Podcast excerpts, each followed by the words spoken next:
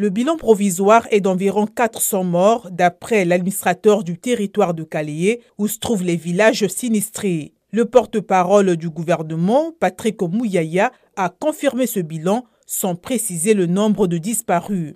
Le Bureau de coordination des affaires humanitaires estime que près de 3000 personnes ont perdu leur maison. J'ai perdu 12 membres de ma famille, j'ai enterré jusqu'à présent 5 dépouilles et 7 autres sont introuvables, déclare un sinistré, Alpha Safari, dans le village de Bouchouchou.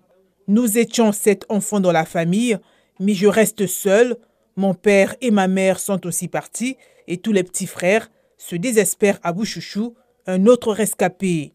Selon le chat, les besoins immédiats sont des fournitures pour garantir des enterrements dignes et sécurisés, des soins médicaux pour les sinistrés et les blessés, de l'aide alimentaire pour tous les sinistrés et des abris pour les personnes qui ont perdu leur maison. L'ONU et les ONG ont activé leurs équipes d'urgence.